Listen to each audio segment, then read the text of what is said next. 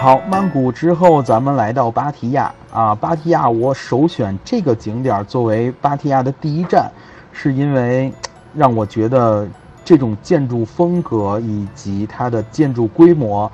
在泰国当地都是首屈一指的。那大大家知道这是哪儿吗？大家可以可以看一看啊。呃，这个景点从十年之前其实就有了啊，富贵黄金屋啊，非常非常的壮观。呃，当地人说他是一个华裔的富商，送给他母亲的一个生日礼物啊，非常非常的简直就非常非常的土豪啊，这种感觉一掷千金的感觉。呃，富贵黄金屋整体建筑呃，类似于这种俄式建筑这种穹顶的感觉，包括这种大的花园儿啊，咱们进到。这个黄金屋里面感受的确实是一种震撼啊，一种不可思议。包括里面也是啊，咱们进到大红这个不这个富贵黄金屋里面也是非常金碧辉煌啊，非常让人感觉真的是瞠目结舌的感觉。一些欧式建筑啊，包括它里边陈列的一些呃艺术品呀，呃有的是不能拍照的，所以说咱们还是。可以去那里去自己去体会一下，这里的一些建筑，它的收藏啊，都是很值得去看的。那咱们看第一张照片，看到这个小和尚呢，咱们就来到了呃芭提雅第二个比较有名的景点，叫杜拉拉水上市场。这个水上市场，呃，你可以管它叫夜市，但是它也有自己的风格，完全是在水上，呃，水呃一个水像水乡一样的地方去。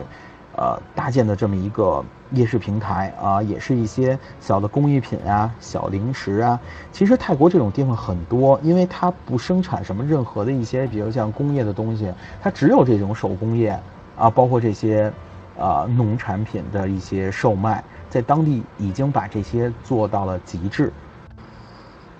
他们把这些东西做到极致以后，才会导致它会有这么多的夜市啊，这么多的呃像市场。来供，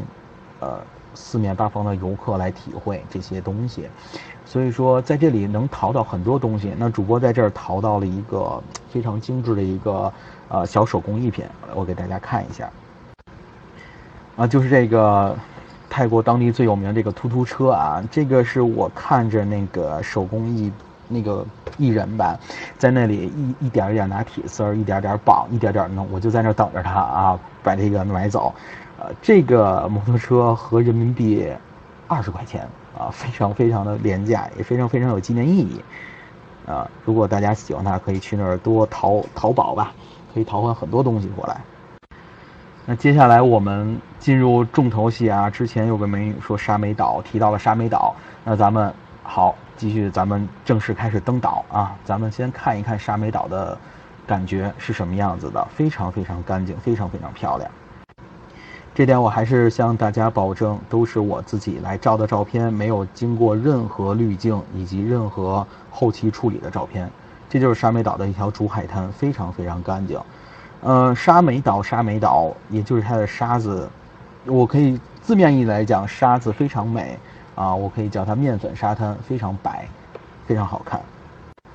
那咱们到沙美岛玩什么呀？就是一些这些照片，大家可以去。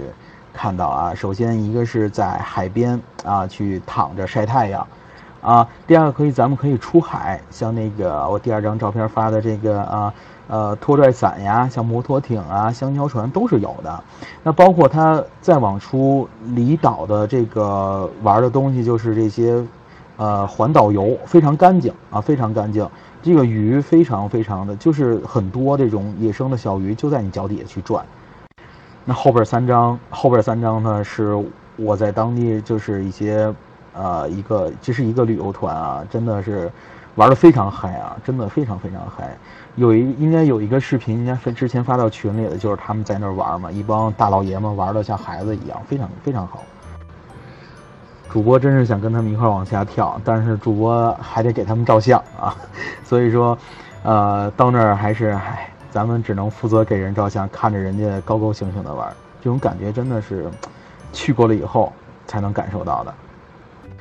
那么重头戏啊，沙美岛的重头戏其实在后边啊，到夜幕降临的时候，沙美岛的真正的呃灵魂就出现了。来，大家看一下下面的照片。那么在每天晚上当地时间的八点，会有这个酒店的工作人员啊，一下变身为这个火把舞的表演者，非常的震撼，类似于咱们在中国看到的这个呃，这叫什么铁铁树花呀，打打打铁花这种感觉。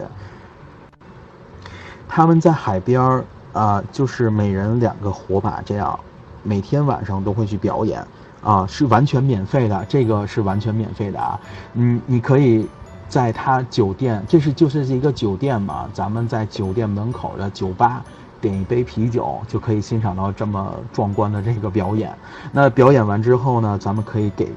给他一些小费啊，不会很多，呃，看心意啊，二十铢啊，啊，有的我我们当时有的朋友直接给了一美金啊，那边。啊，这些朋友都非常非常高兴。这些演员，这种非常震撼啊！这个这个表演真的是非常震撼的。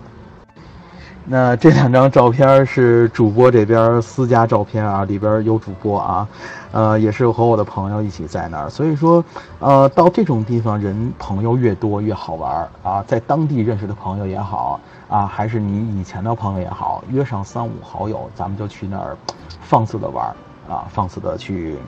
不用考虑任何东西，都可以去，呃，给自己一个